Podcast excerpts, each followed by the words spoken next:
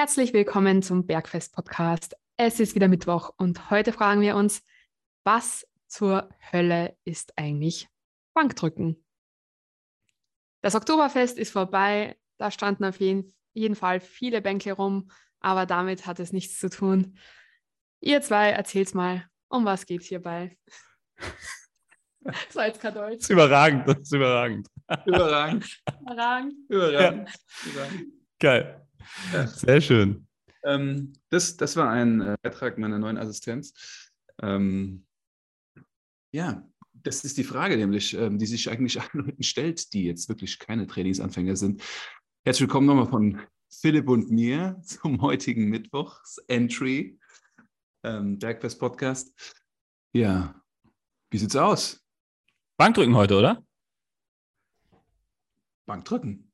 Nicht die Schulbank drücken, sondern Langhantel, Flachbankdrücken soll das Thema der heutigen Folge in vollem Umfang sein. Und wir hatten auch noch einen Cliffhanger von letzter Folge in der Pipeline, glaube ich, richtig?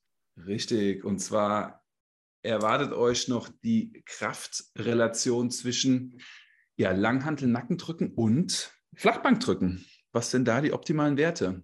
Wollen wir es jetzt schon auflösen oder wollen wir es in, im Laufe der Folge verbauen? Ich würde ich würd sagen, wir machen es im Laufe der Folge. Wir, wir starten erstmal kurz äh, historisch, was mit dem Bankdrücken auf sich hat. Dann wollen wir so ein bisschen äh, die Technik beleuchten.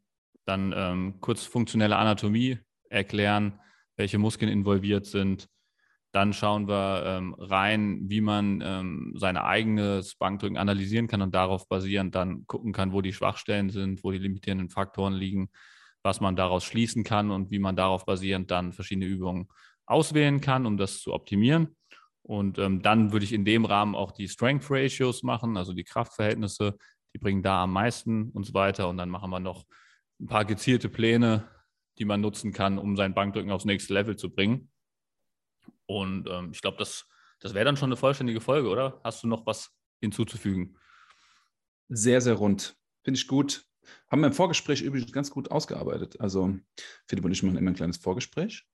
Und da haben wir jetzt diesen groben Fahrplan aus diesen fünf, sechs Punkten. Und dann werden wir einfach, ähm, ja, Freischnauze so ein bisschen was reinbringen. Und ähm, ich bin gespannt. Nee, es hört sich richtig gut an. Das hört sich richtig gut an. Mit was ging es eigentlich los im Bankdrücken früher? Das ist ja die entscheidende Frage, Geschicht, geschichtstechnisch. Da habe ich so ein bisschen recherchiert und ich fand es ganz lustig. Also ich wusste schon, dass es eine Floor Press gibt, weil es damals äh, keine Gerätschaften gab, um irgendwie die Handel aufzuladen, sondern du, du hast praktisch am Boden gelegen und hast vom Boden gedrückt. Das heißt ja im Umkehrschluss, wenn es noch nie jemand gemacht hat, eine Floor Press hat irgendwo ein Limit. Hat eigentlich zwei Limits. Also irgendwas am Boden zu drücken.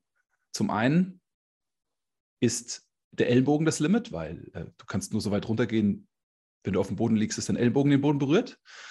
Und der andere Aspekt ist, du musst das Gewicht irgendwie nach oben bringen. Also das Gewicht startet unten. Und da kommt unser Name entgegen, und zwar das ist der Georg Hackenschmidt. Und Georg Hackenschmidt hat 1899 in der Floor Press, sage und schreibe, 174 164 äh, Kilo gedrückt. Das heißt, der gute Mann. Da wäre jetzt meine Frage: ja. Wie hat er die ähm, 164 Kilo in die Floor Press Position gebracht? Ja, der hat tatsächlich schon mit großen Scheiben gearbeitet und einer Stange und hat sich dann halt unter diese Stange gerollt. Ah, okay, also die Scheiben sind sozusagen, also der Scheibenradius ist größer als sein Unterarm, sodass, genau. sodass die Scheiben unten aufliegen und nicht sein Ellbogen. Genau. Also die, ah, Scheiben liegen, die Scheiben liegen auf die Stange und mhm. er hat das dann gegriffen. Das war der Space, den er hatte, um sich drunter zu bringen. Und dann hat mhm. er vom Boden, also aus Negativ, aus einer negativen Position, ist er dann nach oben gestartet und dann wieder runter. Und das war damals das Bankdrücken, als Floor Press bezeichnet. Ja, die Floor Press kommt heute auch nochmal vor, die kommt später bei den Assistenzübungen vor, weil man die ja. tatsächlich auch ähm, die Nachteile, die du jetzt gerade aufgeführt hast, als Vorteile nutzen kannst. Erkläre ich aber später äh, nochmal. Da. Ja, das ist richtig. Also das mhm. ist ähm, spannend. Wir können die Gegenwart nur verstehen, wenn wir die, die Historie begreifen. Mhm. Sehr gut. Dann, wie ging es weiter? Danach gab es eine Belly Toss Press. Also, das darf man sich so vorstellen, dass die Leute gemerkt haben, okay, wir kommen irgendwo an ein Limit mit dem Gewicht, was wir bewegen. Wir wollen mehr Gewicht bewegen. Also wie schaffen wir es, mehr Gewicht aus dieser Position, in der wir sind, nach oben zu bringen? Und dann war das so ein Mix aus so einem Hip Thrust und Bankdrücken. Das heißt, die haben das Ding auf die Hüfte gewuchtet, haben am Boden gelegen und haben dann mit der Hüfte das Ding nach oben beschleunigt und haben das dann abgefangen und dann haben sie es runtergelassen. Und das war dann auch eine Bewegung. Und da wurden dann so um die 175 Kilo, also fast 12, 15 Kilo mehr bewegt, als das nur mit der Floor Press geschehen ist. Kann man sich das ein bisschen so vorstellen wie bei den Strongmen heutzutage, die dieses ähm, Rohr pressen? Weißt du, die so, die so eine Langhantel in so einem Rohr, in so einem etwas dickeren Rohr drin haben und sich das dann auf den Bauch legen, so hochwuchten und sich dann nach hinten lehnen und das dann ähm, über Kopf drücken? Ja, das ist so die, die, die, die Bewegung. Die versuchen ja auch, das Gewicht in die optimale Position zu bringen, damit sie es dann über Kopf drücken können. Ja. Und so ähnlich haben sie das am Boden dann auch gemacht. Also die wollten mehr Gewicht bewegen und dann haben die das halt runter zur Hüfte und von der Hüfte hochgedrückt. Also es gab ein sehr dynamisches Moment, wo sozusagen die Handel frei über die Schulter geflogen ist. Also man muss es unglaublich gut stabilisieren können, wenn man das nur mal mit 100 Kilo macht oder mit 50 Kilo weiß, was das für eine Challenge für die Schulter ist. Aber da gab es halt sehr bewegliche Leute und Leute, die einen mechanischen Vorteil hatten und die konnten sozusagen sich so strecken und so eine Brücke machen, so ein Brückenmanöver machen, dass sie praktisch das Gewicht von der Hüfte bis zur Schulter begleitet haben. Also das Gewicht war niemals frei unterwegs, sondern es waren sehr bewegliche Leute. Und das war der Moment, wo man gemerkt hat, dass dass es einen Vorteil gibt für Leute, die sehr beweglich sind. Und das war der Moment, wo man dann angefangen hat, weil der Mensch vergleicht sich ja in diesem Aspekt immer und die, wollten, die Menschen wollten sich halt dort untereinander vergleichen, dass das Bankdrücken sozusagen dann relevant geworden ist. Und es wurden Standardisierungen vorgenommen, es wurden Disqualifizierungen vorgenommen, wenn Menschen bestimmte Dinge gemacht haben. Also die, man wollte die Kraft messen und nicht die Beweglichkeit. Und das ist erst so 1940 passiert. Also 1940 haben die Menschen dann angefangen zu sagen, okay, wenn du drückst, dann drückst du nur, dann begleitest du das nicht mit der Hüfte, weil wir wollen gucken, wie viel Kraft du im Oberkörper hast, nicht was aus der Hüfte kommt. Ja? Und dann ging es sogar so weit, dass man zum ersten Mal 1940 damit angefangen hat, das Gewicht nach oben zu bringen. Also es gab Menschen, heute nennt man sie Spotter, die sozusagen rechts und links das Gewicht hochgenommen haben, damit wir von oben nach unten drücken können und von unten nach oben drücken können. Und das war letzten Endes die Geburt des Bankdrückens. Und Menschen wurden disqualifiziert, die sozusagen ein Hohlkreuz gebildet haben, die mit dem Gesäß den Boden verlassen haben oder die Bank verlassen haben. Damals wurde schon auf der Bank gedrückt dann, ab 1940. Ähm, oder von Kästen sozusagen runter und hochgedrückt. Also so ein bisschen die Geschichte. Und dann sind wir halt heute in der Lage, mit oder ohne Unterstützung was ist der Rekord? Was habe ich gefunden? Ich habe Julius Maddox gefunden, der so 362 Kilo mhm. gedrückt hat, ohne ja. Equipment. Ja, es, es, gibt, es gibt noch einen anderen, der hat aber, glaube ich, in, im Wettkampf noch nicht ähm, offiziell diese Gewichte bewegt, die er gerade bewegen kann. Ja. Der noch mal ein bisschen höher liegt. Da bin ich mal gespannt, ob der das in einem Wettkampf auch auf die, auf die Bank bringt. Aber mhm. Julius Maddox ist aktuell komplett absurd, wie er da den ähm, Sarichev, der vorher den Rekord gehalten hat, einfach ähm, hops genommen hat im Prinzip um ein paar Kilo. Wahnsinn. Ich glaube, ähm, der ähm, Sarichev hatte, glaube ich, 335 als Rekord, was auch schon richtig crazy war eigentlich. Und ähm, dann kam Julius Maddox, hat 350, glaube ich, erstmal direkt gedrückt und äh, mhm. macht jetzt noch mehr, ja. Was man da vielleicht kurz, ich weiß nicht, ob wir später darauf eingehen, also es gibt das, das, das rohe Drücken und es gibt das Drücken mit Equipment. Hm. Und ähm, natürlich ist es ein Zeichen von Stärke, wenn man das, das rohe Drücken beherrscht und im rohen Drücken, also ohne Hilfsmittel, ohne Gürtel, ohne, ohne, ohne Zughilfen, äh, ohne Griffunterstützung im Handgelenk, ohne Benchpress-Shirt, ohne ja. Bankdrück-Shirt das macht. Aber selbst das Bankdrück-Shirt zu bewegen, also sozusagen ein T-Shirt, eigentlich eine Corsage, die uns in der Bewegung unterstützt, dafür braucht man schon rohe Kräfte. Also es gibt, um das auch nochmal zu sagen, es gibt zwei Kategorien, in denen man dann gehen kann, wenn man besonders ja. stark arbeiten will. Ist einmal ja, Julius Maddox war jetzt Raw, ne? Also die Ergebnisse, die wir jetzt gerade genannt haben, waren Raw, also roh, so ohne, ohne Bankdrückshirt und mit Bankdrückshirt äh, liegen die nochmal deutlich höher. Da geht es so Richtung 500 Kilo. Wahnsinn. Ähm, ich weiß gar nicht, Ryan Kennelly war da mal eine große Nummer. Ich weiß gar nicht, ob der mittlerweile getoppt wurde. Plus 150 Kilo circa mehr durch Equipment. Hm. Ja. Okay, ja, ist schon alles ist so ein bisschen, so ein bisschen History hm. gewesen.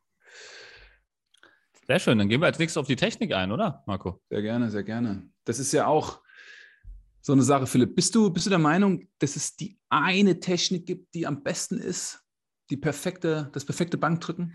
Nee, da wollte ich mich ja in der letzten Folge auch nicht von dir fesseln lassen, weil du hast ja, hast ja gemeint, ähm, ist das eine Ganzkörperübung oder nicht? Und ähm, ich finde, das ist sehr zielabhängig tatsächlich. Also wenn es ähm, auf äh, maximale Kraftentwicklung beim Bankdrücken ankommt, dann gibt es schon so ein paar ähm, Merkmale, die eingehalten werden müssen, weil da sieht man halt einfach bei den krassesten, stärksten Leuten, dass das alle gleich machen. Ne? Und ähm, das ist zum einen Füße auf dem Boden, auf jeden Fall. Ist ja auch eine Regel im Wettkampf, müssen die sogar machen. Ähm, dann ist es so, dass äh, die Oberarme zum Oberkörper 45 Grad in etwa ähm, einhalten, nicht wie bei den meisten Bodybuildern, dass die eher 90 Grad Winkel ähm, oder irgendwas zwischen 90 und 45 Grad haben, sondern eher 45 und kleiner ähm, haben. Das ist auf jeden Fall sind so zwei ähm, Merkmale, die äh, ganz auffällig sind bei den stärksten Bankdrückern. Und deswegen würde ich sagen, dass das auch für die Technik entscheidend ist, wenn man eine maximale Kraftentwicklung beim Bankdrücken haben will. Aber wenn es jetzt ums reine Bodybuilding geht und man mit dem Bankdrücken spezifisch verschiedene Muskelfasern stärker und größer machen möchte, dann macht es doch Sinn, ähm, da auch Ausnahmen zu bilden oder andere Arten von Bankdrücken zu verwenden. Wenn man jetzt zum Beispiel gezielt äh, die Brust treffen will, ähm, das kommt auch gleich im Teil der funktionellen Anatomie nochmal besser raus, denke ich, dann ähm, macht es äh, deutlich mehr Sinn, ähm, den Winkel zwischen Oberarm und Oberkörper größer zu wählen. Tatsächlich. Mhm. Ne? Ja.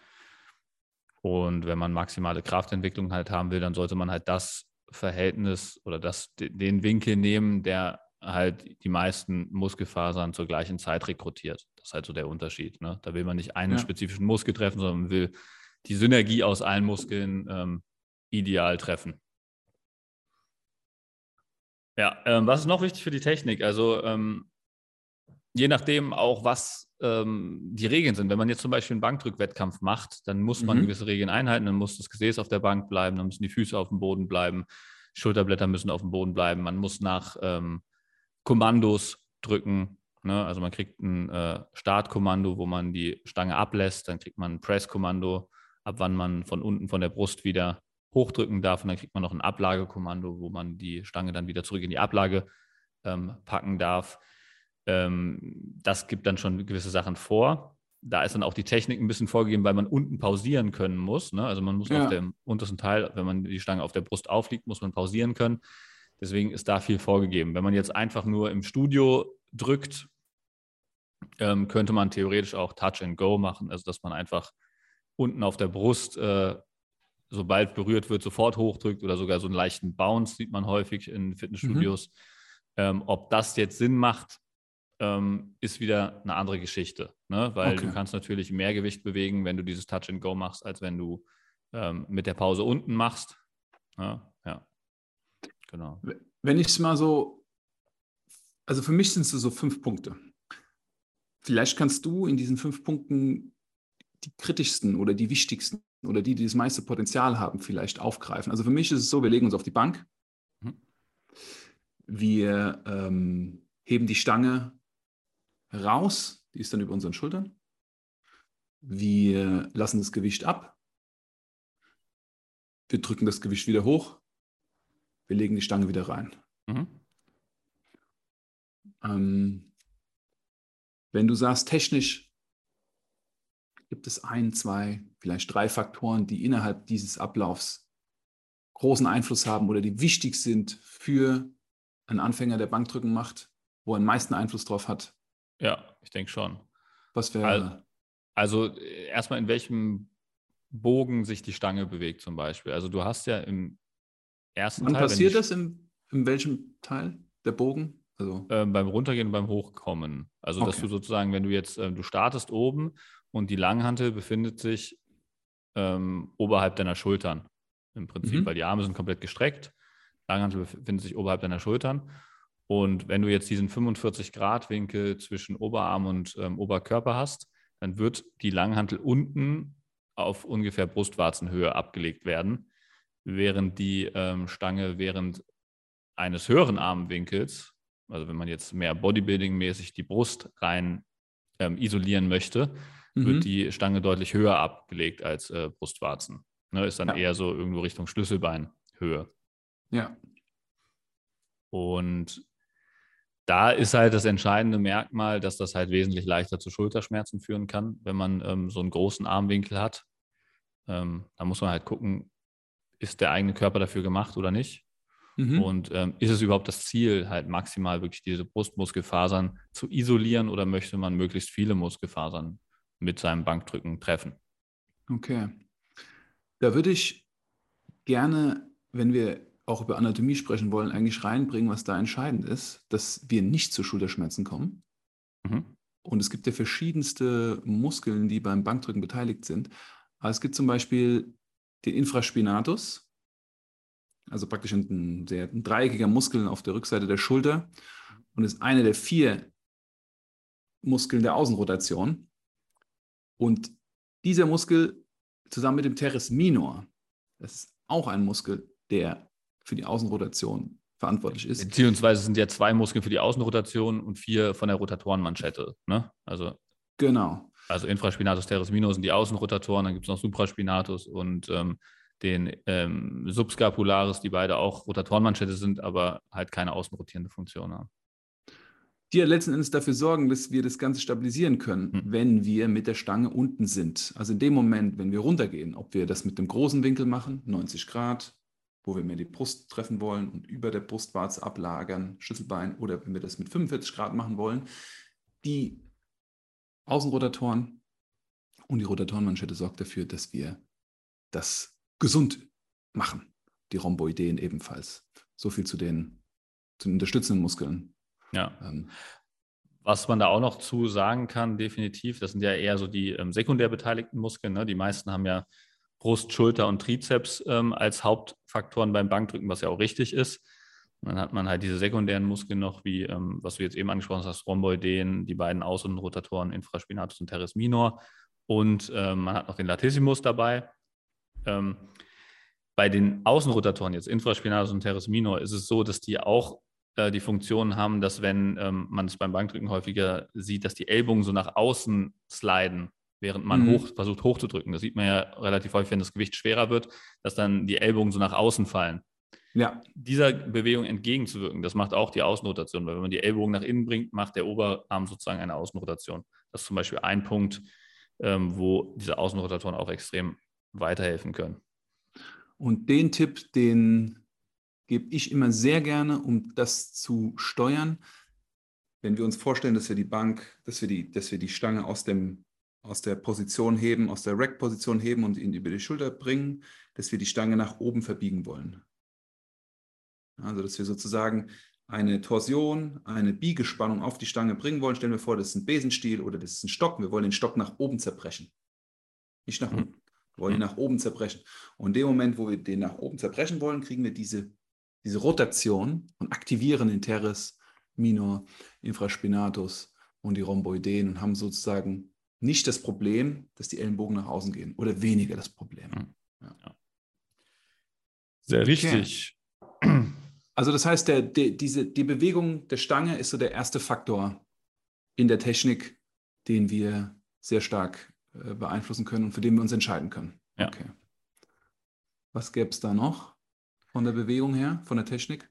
Ähm, dann ist es wieder für, für maximale Kraftentwicklung extrem wichtig, dass man ähm, so eine Art Impulsübertragung macht, also dass man ähm, aus den Fer die Fersen in den Boden drückt, dann diese, diese Kraftübertragung, die daraus entsteht, ins Gesäß, von da aus in die Schulterblätter und von da aus in die Stange.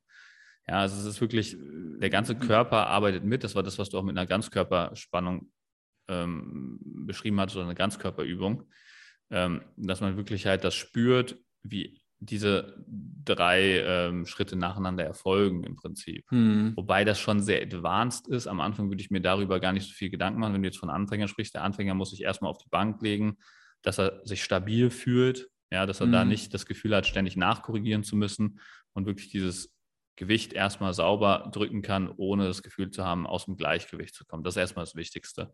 Diese Impulsübertragung ist dann wirklich ein Faktor, der viel später eine Rolle spielt, Mhm. vor allem auch wenn du mit Ablage drückst, weil du kriegst das Gewicht sehr schwer von der Brust weg, wenn du diese Impulsübertragung nicht hast. Mhm. Da habe ich die Erfahrung gemacht, aber auch sehr spät, bewusst mich darauf konzentriert, desto früher ich den Trainierenden darauf hinweise, dass die Füße eine aktive Rolle spielen, desto besser ist die Entwicklung in der Kraft. Also ich sage dann immer, wir legen uns sehr aktiv auf die Bank, wir spannen unseren Rücken an und die Füße, die, die sind auch unter Spannung. Zieh den Boden so ein bisschen unter dir weg. Versuchst du den Boden mit den Fersen nach hinten zu ziehen. In dem Moment, wo sie den Boden mit den Fersen nach hinten ziehen oder so eine Grund, Grundaktivierung haben in den Beinen, sind sie viel stabiler und, und, und können wesentlich spürbar besser Kraft entwickeln. Ja. Das ist auf jeden Fall eine entscheidende Komponente. Viele liegen ja einfach auf der Bank, als würden sie auf einer Sonnenliege liegen. Ja, das, das merkst du auch relativ schnell, wenn es schwer wird und dann ein Bein weggespreizt wird ähm, vor Anstrengung. Ja, also Ja. wenn das ein Bein den Boden verlässt, da weißt du direkt, da wird nicht das Maximum rausgeholt, weil halt die Beine gar nicht mitarbeiten können, wenn du das Bedürfnis hast, sozusagen ein Bein vom Boden zu nehmen. Ne? Das ist, äh, daran sieht man es immer relativ gut, Hm. wenn irgendwelche Bewegungen der Füße stattfinden, während das Bankdrücken passiert. Hm. Ja. Also die Fußposition ist der zweite wichtige Faktor in der Bewegung, mit dem man großen Einfluss haben kann auf die Leistung im Bankdrücken. Ja. Ja, ich würde sagen, das sind schon, sind schon fast die wichtigsten. Ähm, ich meine, Geschwindigkeit, Tempo ist so ein Faktor. Ich finde, am Anfang ist es erstmal wichtig, dass man das Gewicht kontrolliert, dass nicht das Gewicht einen selbst kontrolliert. Also, dass man wirklich in der Lage ist, das Gewicht ähm, sauber runterzulassen, zu bestimmen, wo die Stange auf der Brust landet. Mhm. Ähm, da ist auch der Lat spielt da eine große Rolle, also dass man wirklich ähm, kontrolliert die Stange ablassen kann ähm, und dann nicht unten verhungert, sozusagen auf der Brust. Das ist Ja. ein äh, sehr wichtiger Skill, wenn man da relativ schwere Gewichte verwenden will, dass man das sauber ablassen kann.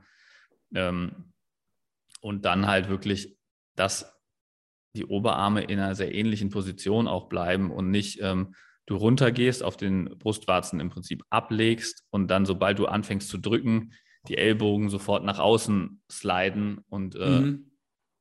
äh, komplett ihre, ihren Bewegungsablauf verändern. Ja, also das, Ja. daran erkennst du auch, dass das viel Stabilitätsarbeit äh, noch erfordert, dass man da vielleicht ein bisschen mehr an der Außenrotation am oberen Rücken arbeiten muss Ja. und ähm, vielleicht auch die Technik nochmal sauber üben muss. Mhm. Was auch ein wichtiger Punkt ist generell, ähm, jetzt unabhängig von der Technik, ist, ich würde immer in den Aufwärmsätzen, die ich mache, mit der Technik drücken, als ob ich max einen Maximalkraftversuch mache.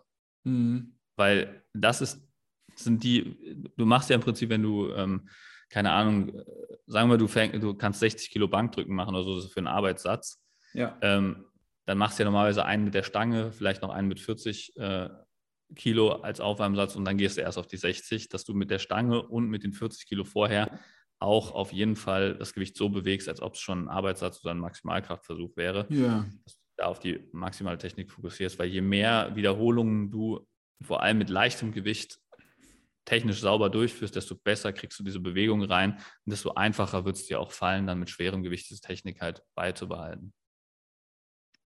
Maximale Stabilität als Schlüssel für gute Kraftentwicklung. Ja, Also fest werden, fest bleiben und den Winkel kontrollieren und drücken. Ja. Das ist mir am Anfang sehr schwer gefallen. Ich hatte ja erzählt, dass ich lange gebraucht habe, um in die 100 Kilo zu kommen. Als, ja, so 17, 16 bis Mitte 20. Es hat eine ganze Weile gedauert. Also diese Grundspannung aufzubauen, von unten nach oben. Ich bin sehr lange geschwommen. Schwimmen war immer ein Sport, wo es einen sehr sanften Widerstand gibt, keine Maximalkraftentwicklung. Habe ich sehr lange Judo gemacht. Judo hat das auf jeden Fall mitgebracht, aber trotzdem ist es ja ein agiler Sport, aus dem man immer in Bewegung bleibt. Dieses sich verkeilen auf der Bank und Kraft aufbauen, das habe ich erst später später gemerkt, wie viel ähm, Sinn das hat und wie gut das ist. Und auch von Anfang an, wie du sagst. Ähm, auch in den ersten Aufwärmsätzen. Wenn, nachdem wir jetzt die Technik, also die, die, die großen fünf Technikpunkte hatten, äh, Be Bewegung der Stange von der Seite, Einfluss des Griffs auf die Stange und Einfluss der Fußposition auf die Stange. Wenn wir da so ein bisschen auf die Anatomie gehen. Ich habe noch einen Punkt, fällt mir gerade noch zur Technik ein, sorry. Okay. Ähm, beim Stange rausdrücken, ja. sehe ich das häufig, also wenn du, wenn du aus der Ablage die Stange rausdrückst, ähm, da ist es wichtig, dass die Stange ungefähr auf Augenhöhe sich befindet. Also dass du so mhm. unter der Stange liegst, dass die Augen auf Stangenhöhe sind. Wenn du dann rausdrückst, passiert es beim Bankdrücken nicht, dass du mit der Ablage ins Gehege kommst. Das sieht man auch mhm. häufig, dass du hochdrückst und dann rasselst du gegen die Ablage. Nimm die Stange am Anfang auf Augenhöhe und dann landet die Stange beim, nach dem Rausdrücken in der Position, wo sie nicht mehr mit der Ablage kollidiert. Das ist auch ganz wichtig. Guter Punkt. Hm. Sehr guter Punkt.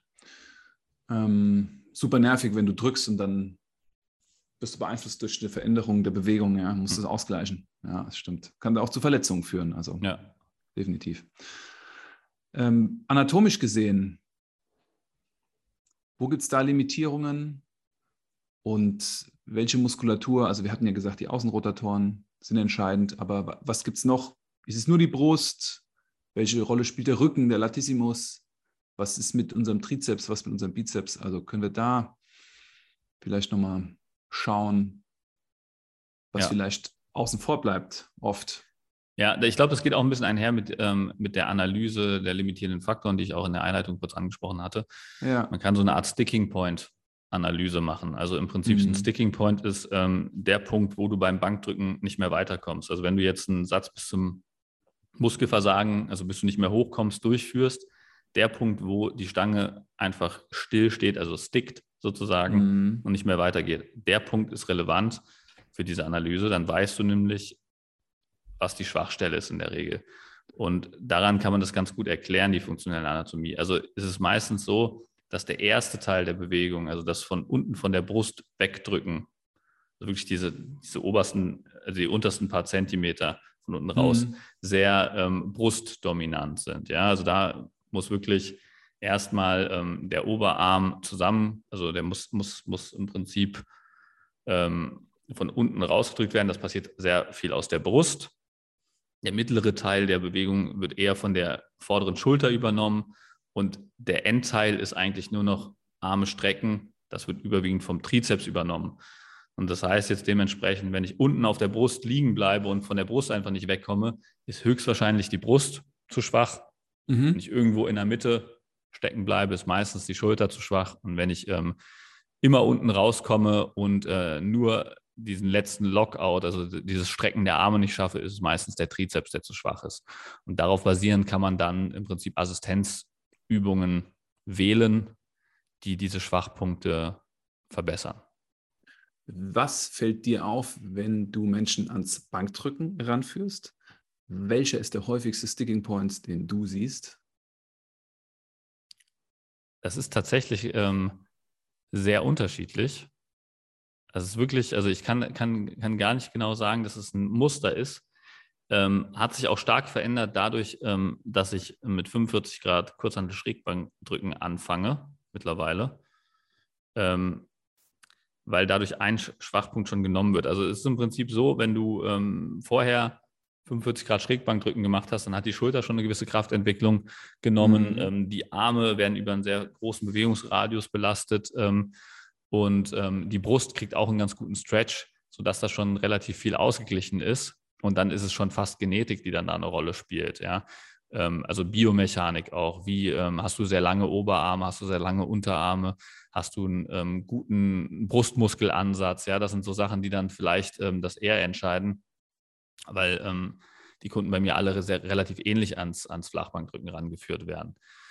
Ähm, ich kann sagen, ich habe so ein paar Übungen entwickelt was ich sehe, wenn ich zum Beispiel sehe, dass die Schulterentwicklung ähm, sehr schwach ist, also dass, dass die beim Bankdrücken in, im mittleren Teil liegen bleiben oder mhm. ich vielleicht auch schon gesehen habe, dass das äh, Verhältnis, das Kraftverhältnis zwischen Bankdrücken und Schulterdrücken nicht stimmt, wo wir zu unserem Cliffhanger jetzt kommen, sozusagen. Ja, ja das, das ideale Kraftverhältnis aus Langhantel-Nackendrücken zum Bankdrücken ist 66 Prozent. Ja, also du solltest beim Langhantel-Nackendrücken 66 Prozent von deinem Langhantel-Flachbankdrücken schaffen. Sagen wir, wenn du 100 Kilo Langhantel-Flachbankdrücken schaffst, solltest du 66 Kilo beim Langhantel-Nackendrücken bewegen können. Wenn das Nackendrücken deutlich niedriger als diese 66 Prozent oder 66 Kilo in dem Fall ist, solltest du deinen Fokus auf Schultertraining legen, ja. bis dieses Verhältnis passt und dann geht es auch beim Bankdrücken wieder weiter. Das ist und ein ganz wichtiger Punkt. Ja, und warum ist das so wichtig? Also der Schultermuskel. Und da könnte auch jemand sagen, es ist überhaupt keine Bewegung, die, die relevant ist fürs Bankdrücken. Ich drücke ja nach oben, Bankdrücken geht nach vorne, aber die Schultermuskel, also unser Deltoideus, ist der erste Muskel, der Hauptbeweger unseres Arms in der Abduktion, in der frontalen, frontalen Position. Das heißt, wenn wir nach vorne pressen, ist der Delt der Primer sozusagen. Also in der Ante-Version sogar, ja, hauptsächlich ja, noch, ne? Ja. ja. Und dann die hinteren Fasern unterstützen sozusagen, also unsere hintere Schulter unterstützt den Brustmuskel in der Flexion. Also Beugung. Wir müssen Beugung. mal hier die Fach, Fachbegriffe ja. kurz erklären. Also Anteversion ist, ist, sozusagen, wenn du den Oberarm frontal vor dem Körper nach oben führst. Also so wie ja. beim äh, Maßkrugstemmen, ja, dass man vorne ja. vor der äh, den Oberarm vor, die, vor den Körper führt. Abduktion genau. war das, was du eben eingeworfen hast, ist seitlich wegführen. Ja den Arm. Und ähm, Flexion ist die Beugung des Arms einfach. Ja. Und die seitliche Schulter und die hintere Schulter haben stabilisierende Wirkung auf den Oberarmknochen während des Benchens. Ja? Mhm. Das heißt, die arbeiten zusammen mit dem Infraspinatus und dem Teres dafür, dass wir den Oberarm in der richtigen Position halten. Also die Schulter ist essentiell. Ja? Und wenn wir eine starke Schulter haben, und die trainieren wir definitiv, wenn wir über Kopf drücken, weil der Brustanteil wird sehr gering. Wenn wir dort 66 Prozent Leistung bringen, was ideal wäre, dann können wir eine gute Bank entwickeln. Das war jetzt so ein kleiner Exkurs, warum diese Ratio eigentlich so interessant ist. Ja. Ähm, genau, wenn, also das wäre sozusagen der, der Way to go, wenn du in der Mitte irgendwo stagnierst. Wenn du unten auf das heißt, der... Schul das heißt Schulterdrücken trainieren. Ja, genau auch gerne vorne vorm Bankdrücken. Ne? Also, dass du Schultertraining wirklich relativ am Anfang des Oberkörpertrainings machst. Ermüdet, ermüdet mich das dann nicht? Doch, doch, tut es definitiv. Ähm, aber den Fokus wirklich auf die Schulter legen, Brust nur hinten raus trainieren, bis äh, das angeglichen ist und dann kannst du Bankdrücken wieder nach vorne ziehen und dann explodiert das Bankdrücken. Das ist, äh, Weil es das schwächste Glied in der Kette ist. Ja, richtig, sehr richtig. Wenn die Brust zu schwach ist, also wenn du wirklich unten auf der Brust liegen bleibst, ähm, habe ich auch häufig schon gesehen, dass die Brust einfach nicht so gut äh, aktiviert werden kann. Ähm, habe ich eine geheime Lieblingsübung, die bis jetzt jedem geholfen hat. Ich weiß gar nicht, ob ich das hier verraten darf oder ob das nur Inhalt meines Coachings bleibt. Tell, ähm, tell, me, tell, tell, me your secret. Ja, es ist tatsächlich, ähm, es ist eine Liegestützversion mit erhöhten Händen und Füßen. Also du erhöhst deine ah. Hände, indem du die auf so Stepper drauf packst oder auf Stühle oder auf äh, Kurzhanteln, ähm, so weit, dass du mit der Brust deutlich tiefer gehen kannst als deine Hände. Also du kannst wirklich in den vollen Stretch im Liegestütz reingehen. Also du, du, mm. du spürst unten, ähm, hast du das Gefühl, du, du machst einen maximalen Bruststretch. Und aus der Position musst du dich dann hochdrücken. Mhm. Kannst du auch, wenn du ähm, in Liegestützen noch nicht so stark bist, dass du da überhaupt einen schaffst, kannst du auch auf den Knien machen. Mhm. Ähm, wenn, dir, wenn du da 20 Wiederholungen schaffst oder sowas, ähm, weil du schon so stark bist, kannst du das auch mit erhöhten Füßen machen, mhm. dass du da mehr Range hast. Du kannst es theoretisch auch auf Ringen machen. Ähm, ist auch eine Option, dass du ähm, die Hände auf, auf Ringen positionierst. Wichtig ist halt wirklich, dass du diesen Stretch erzeugst. Und ähm, das könnte man theoretisch auch ähm, mit einer Camber Bar machen. Das ist diese, ähm, diese Stange, die so eine Aussparung äh, auf Brusthöhe hat, dass man noch tiefer runtergehen kann. Also es ist wirklich wichtig, dass du tiefer runtergehen kannst als beim normalen Bankdrücken, um noch mehr Stretch auf die Brust zu kriegen und dann aus diesem vollen Stretch ähm, zu lernen, deine Muskeln zu rekrutieren. Das ist eigentlich so der geheime Hack, den du machen kannst. Ansonsten, wenn du all diese Möglichkeiten nicht zur Verfügung hast oder nicht machen willst, ähm, du hast einen Einwand, kurz, Marco? Kein Einwand, aber wollte was anfügen. Also wollte ich nicht unterbrechen, mhm. aber sag ruhig zu Ende. Ansonsten, wenn. Ähm, sonst würde es noch die Option geben, ähm, die Brust halt einfach isoliert zu trainieren über ähm, Kurzhantelfliegende, über ähm, Cable Crossover, ähm, über alle ähm, äh, Butterfly-Maschinen, über alle isolierten mhm. Brustmuskelübungen ja. wäre auch noch eine Option. Ja. Und was ich einfügen wollte, wir können auch Tempo reinbringen, indem wir zum Beispiel den unteren Punkt überlagern mit einer ein plus ein Viertel Bewegung. Das heißt, wir gehen runter, gehen nur halb hoch, gehen wieder runter, gehen komplett hoch. Das heißt, wir haben 50 Prozent mehr Zeit in der schwachen Range verbracht, im Sticking Point verbracht und trainieren so den Sticking Point auf. Ja. Stück für Stück. Das können wir machen in unterschiedlichen äh, Winkeln. Wir können das auch oben machen, wenn oben der schwache Punkt ist. Wir können es auch in der Mitte machen. Wir können auch die, die Midrange überlagern. Das geht auch. Ja. Sehr gut, okay. sehr guter Hinweis, ja. Genau. Oberer das, Teil, oberer Teil, Sticking Point oben im Lockout. Trizeps. Ja, genau. Also da gibt es ein paar Übungen. Also da wäre halt jetzt der Fokus auf dem Lockout. Das wäre jetzt, ähm, um das Beispiel von dir eben nochmal aufzufügen, halt dieses ein Viertel oben, dass man sozusagen mhm. den, diesen Lockout ähm, überlädt, indem man das Viertel oben macht. Ne? Also im Prinzip hochdrücken, dann nochmal ein Viertel runtergehen, dann wieder hochdrücken. Ähm, wie man diesen Teil auch überladen kann, ist, wenn man Ketten zur Verfügung hat. Ich meine, manche Fitnessstudios haben das mittlerweile zur Verfügung, dass man ähm, so Ketten links und rechts auf die Langhandel mit draufhängen kann. Mhm. Dadurch ähm, liegt unten, wenn man ganz unten ist, ein gewisser Teil der Kette auf dem Boden. Und ähm, je höher man geht, desto mehr von der Kette schwebt in der Luft und ist dann als Zusatzgewicht auf der Stange. Das heißt, der Widerstand wächst, je höher du drückst und dementsprechend hast du dann mehr Belastung oben am Ende des Lockouts. Das wäre zum Beispiel eine Variante. Ähm, dann gibt es, ja? Gummibänder? Gummibänder wäre noch eine Option, wobei die halt auch äh, nicht so gut darauf reagieren, habe ich selten eingesetzt, weil die können auch reißen und so weiter. Finde ich nicht mhm. so eine coole Lösung, aber wäre auch eine Option. Ähm, dann gibt es Rack-Lockouts, das heißt, du, du positionierst diese Sicherheitsablagen in den Power Racks ähm, auf der Höhe deines Sticking Points ne? Mhm. und drückst dann nur von dieser Ablage immer weg. Dadurch entwickelst du extrem viel Kraft in diesem Sticking Point. Ist auch also gut. praktisch, um zurückzukommen am Anfang zur Geschichte, das ist wie eine Floor Press. Wir pressen von unten. Wir pressen nicht von oben, sondern wir starten von unten. Nur wir starten von dem Winkel, in dem wir am schwächsten sind. Und den positionieren wir und dann geht die Übung immer von unten los. Ja, genau, richtig. Und ein Floor Press wäre auch tatsächlich eine Option, weil wenn du einen Floor Press machst, kannst du ja nur die obersten äh, 90 Grad drücken, also ab da, wo dein Ellbogen sozusagen auf dem Boden aufliegt, kannst mhm. du noch den oberen Teil drücken. Deswegen kannst du auch eine Floor Press tatsächlich machen, um dieses obere, diesen oberen Teil der Bewegung zu stärken, weil du dann halt auch nur den Lockout machen kannst. Das wäre auch eine Option. Musst du nicht wie damals äh, machen, sondern du kannst dich einfach vor so ein Power Rack legen, kannst die ähm, Ablagen dann am Power Rack so niedrig einstellen, dass du halt vom Boden aus komfortabel rausdrücken kannst und dann gehst du halt, bis der Ellbogen Boden berührt und wieder hoch. Das wäre dann ebenfalls eine Option. Und um das nochmal zu betonen, der Trizeps ist der Muskel, der Hauptmuskel, der meisten dafür verantwortlich ist, dass wir unseren Ellenbogen strecken können.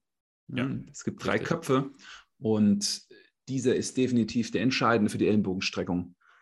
Also ja. wenn es da oben nicht läuft, ist es der Trizeps. Korrekt. Ja. Und ähm, dann gibt es ähm, in Powerlifting-Kreisen vor allem bekannt Board Presses noch, wo man so ein ähm, Holzbrett auf die Brust legt. Dazu braucht man allerdings meistens einen Partner, der das Holzbrett festhält mhm. auf der Brust. Und dann mhm. geht man nur bis zu diesem Board runter verkürzt sozusagen dadurch den Bewegungsradius, mhm. ähm, können die wenigsten wahrscheinlich, ähm, haben die wenigsten Zugriff drauf, deswegen nicht so relevant. Ähm, was aber auch noch eine schöne Übung ist, eine schöne ähm, Verbundübung, um den Trizeps mehr zu forcieren, wären Dips. Ne? Dips haben wir in der letzten Folge beim vertikalen Drücken schon ausführlich mhm. äh, gemacht. Das wäre auch noch eine starke Methode, um den Trizeps stärker zu machen. Ja, das wären so die, die Punkte, die man da angehen könnte? Das sind gute Punkte, entscheidende Punkte. Mm, die Rolle von Latissimus und Bizeps. Also ich meine, zum Beispiel plane ich ja immer in den Trainingsplänen, bevor wir ans Bankdrücken gehen, bevor wir eine Druck, äh, Druckübung gehen, Zugübungen ein, mhm. weil die Zugübung praktisch die Druckbewegung unterstützt. Wenn wir jetzt aber im maximalen Bereich unterwegs sind, Würdest du trotzdem noch den Rücken, also dem Latissimus, eine wichtige Position zukommen lassen? Ja, also der, der Latissimus ähm, ist halt wieder eher entscheidend. Also der Latissimus zieht ja wieder den Ellbogen an den Körper ran, also macht eine Mhm. Adduktion sozusagen. Ja. Das ist natürlich auch wichtig, um diesen 45-Grad-Winkel aufrechtzuerhalten. Ähm, genauso ist der wichtig halt beim Rund runtergehen, also beim, Rund beim Mhm. kontrollierten Runterlassen, weil du den im Prinzip wie so ein Fallschirm, kannst du dir das vorstellen, kannst du den Ja. so aufspannen und der ähm, dann liegt sozusagen der Oberarm unten auf dem Latissimus schon fast auf Ja. und wird somit runtergeführt. Also der kann da auch äh, sehr stabilisierend wirken und ähm, lohnt sich auf jeden Fall einen starken Latissimus zu haben, wenn du stark im Bankdrücken werden willst. Ja, ich finde das vor allem da, dahingehend entscheidend. Ich kenne viele Trainierende, ähm, die versuchen stark in der Bank zu werden, aber noch keinen Klimmzug schaffen. Und wir haben ja auch eine Ratio, Klimmzug zu Bankdrücken, richtig? Ja, Ja, und ähm, da gebe ich euch Brief und Siegel drauf. Wenn ihr euch mal auf den Klimmzug fokussiert, dass da ein Klimmzug oder Klimmzüge mit Körpergewicht gehen, anstatt 25 Klimmzügen mit Bändern zu machen, dann wird definitiv die Bankdrückleistung explodieren. ja. Ja. Das definitiv. Ähm, Ratios können wir auch noch kurz drauf eingehen. Ähm, also Langhandel, Nackendrücken hatten wir ja schon 66 Prozent vom Mhm. Bankdrücken. Dann ähm, kann man auf jeden Fall noch die Kurzhandel-Außenrotation, hattest du auch ähm, in der horizontalen Zugfolge, glaube ich, erwähnt, dass das idealerweise 10 Prozent vom ähm, 1RM Bankdrücken mit acht Wiederholungen wäre. Also dass man Yes. sozusagen, ähm, wenn man 100 Kilo auf der Bank drückt, eine 10 Kilo Kurzhantel ähm, achtmal bei der Kurzhandel-Außenrotation bewegen kann. Das wäre ähm, auf jeden Fall ein wichtiger Benchmark, ähm, um diese stabilisierenden Schultermuskeln auch ähm, auf dem richtigen Level zu haben. Mhm. Und wenn jetzt die Ellbogen immer so nach außen flären, ist das auf jeden Fall ein wichtiger Indikator dafür, mehr mehr ähm, Augenmerk auf diese Übung zu legen. Und ähm, Klimmzug, ähm, hast du da auch ein äh, Ratio gerade parat? Da sind wir bei 87 Prozent. Wenn wir es schaffen, 100 Kilo zu drücken auf der Flachbank, sollten wir es schaffen, mit 87 Prozent einen schulterbreit klubinierten Klimmzug zu machen. Also wenn wir jetzt ähm, 87 Kilo wiegen, das wäre das ein einfachste Beispiel, sollten wir schaffen, einen Klimmzug zu machen. Und Okay. wenn wir ähm, 80 Kilo wiegen, dann sollten wir es schaffen, mit 7 Kilo Zusatzgewicht, also insgesamt unser Körpergewicht plus 7 Kilo, einmal zu ziehen. Genau. Okay. Gut. Ähm, dann hatten wir noch auf dem Plan, ähm, Pläne. ja, genau, Pläne hatten wir noch auf dem Plan. Welche Pläne ähm, unseren meisten Fortschritt verursacht haben, wäre da vielleicht interessant oder was am erfolgreichsten funktioniert. Was ist dein ähm, erfolgreichster Bankdrückplan gewesen, der dir die besten Fortschritte ermöglicht hat, Marco? Da darf ich wirklich sagen, dass die ganze Kurzhandelprogression, Kurzhandelbankdrücken in unterschiedlichen Winkeln und das Nackendrücken, mein Bankdrücken sehr stabilisiert haben. Also das ist meine Ausgangslage. Mhm.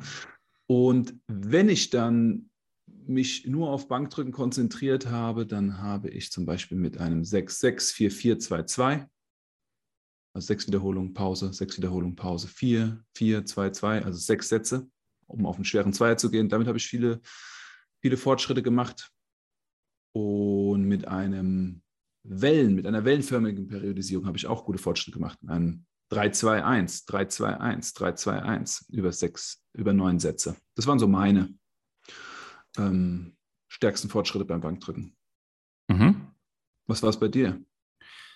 Also das erste, die ersten krassen Fortschritte habe ich mit so Bankdrückpyramiden gemacht tatsächlich. Die waren Mhm. damals noch sehr unstrukturiert am Anfang, aber das hat einfach dafür gesorgt, dass ich einen sehr großen Haufen Bankdrücken gemacht habe, was natürlich die Technik auch sehr stark eingeschliffen hat. Mhm. Einfach viel Bankdrücken gemacht. Also ich habe damals halt ähm, in äh, relativ großen Schritten, was heißt relativ großen Schritten, ähm, nach oben gesteigert. Ähm, sagen wir mal, wenn du jetzt am Anfang noch 50 Kilo Bank drücken kannst, gerade so oder so, oder Mhm. 30 Kilo, dass du dann in Fünfer-Schritten nach oben gehst, also keine Ahnung, mit der, äh, mit der Stange anfängst, dann machst du äh, ähm, 25, 30, 35, 40, 45, 50, tastet dich Mhm. da langsam hoch, bis du ähm, einen, äh, also bis, bis die Wiederholungen immer weniger werden.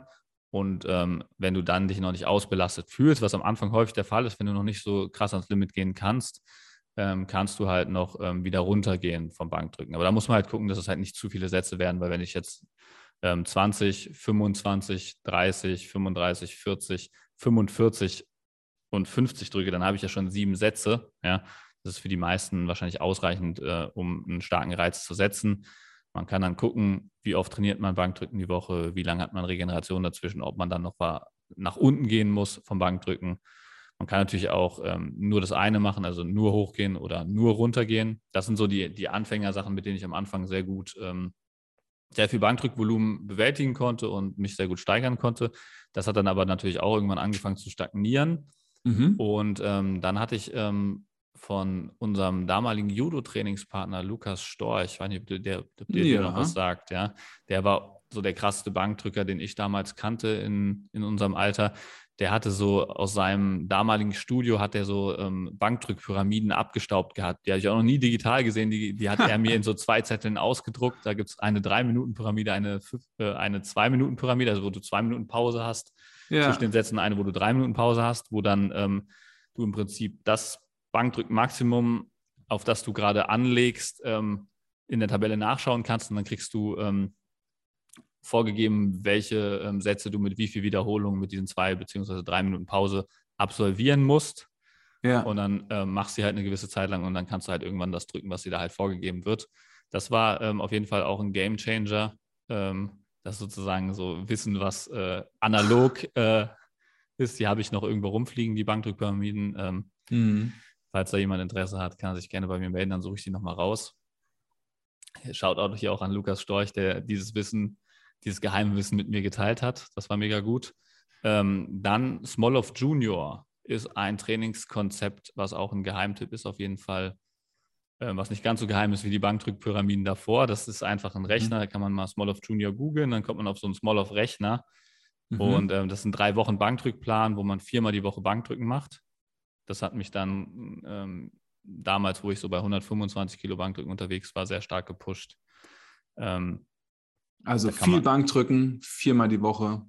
Ja, genau. Und der, der Plan ähm, hat dann auch gewisse, ähm, äh, also gewisse Satzwiederholungsschemen vorgegeben mit einem gewissen ähm, Prozent vom, vom Maximum. Und ähm, dann kann man das einfach durchtrainieren, drei Wochen lang. Dann macht man danach einen kurzen Deload und dann ähm, sollte das ähm, neue Max deutlich höher liegen als das alte. Das kann man da auch einstellen. Also hier der Montag ist ein 6x6, der, ähm, der Mittwoch ist ein 7x5, der Freitag ist ein 8x4 und der Samstag ist ein 10x3. Also so ist das hm. strukturiert. Mhm. Und wie gesagt, kann man mhm. sich mit dem Small of Junior Rechner kann man sich ausrechnen, welche, ähm, welche Werte man da verwenden muss. Das war auf jeden Fall auch ein, ein sehr krasser Hack, würde ich sagen. Also es war was, was mich auch sehr gut nach vorne gebracht hat. Also wenn ich das mal zusammenfassen darf, sind das alles Erfahrungen, die wir gemacht haben, die darauf basieren, dass wir konstant Leistung messen. Also wir schreiben uns auf, was wir bewegen und konstant auch anpassen, wenn wir merken, dass wir stehen bleiben. Oder konstant an der Schwäche arbeiten, wenn wir merken, wir haben irgendwo einen Schwachpunkt. Also das ja. sind so die großen drei Sachen, die die Veränderungen hervorgebracht haben. Ja. Was auch ein gutes Trainingskonzept ist, ist die lineare Progression. Das wäre jetzt aber, ähm, würde zu weit führen, das jetzt hier genau zu erläutern. Das können wir vielleicht nochmal in einer separaten Folge ansprechen, wie eine lineare Progression aufgebaut wird. Das ist auch das Konzept, mhm. nach dem ich aktuell wieder trainiere, um beim Banken mhm. wieder reinzukommen. Ist auch ein spannendes Ding.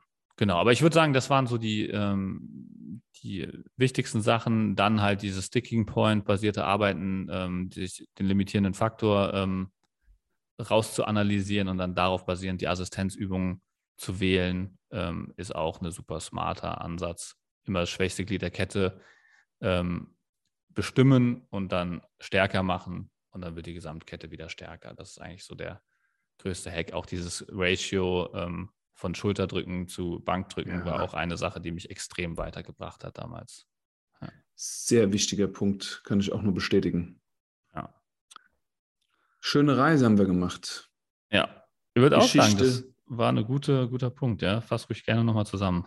Geschichte, Technik, Anatomie. Und an der Anatomie haben wir so ein bisschen die, die Schwachpunkte des Bankdrückens ausgemacht und haben auch direkt Lösungen angeboten, also die uns auch geholfen haben ähm, wie Kraftwerte, wie Punkte, an denen es nicht weitergeht. Und danach haben wir über unsere ja, erfolgreichsten Pläne gesprochen. Schön war's. Kurzweilig. Stunde schon wieder vorbei. Wahnsinn. Was mache ich jetzt die ganze Woche? ja, echt sehr kurzweilig. Marco, ich würde sagen, ähm, alle Leute, die jetzt Fragen zu speziellen Themen dazu haben, gerne bei uns melden, wie immer.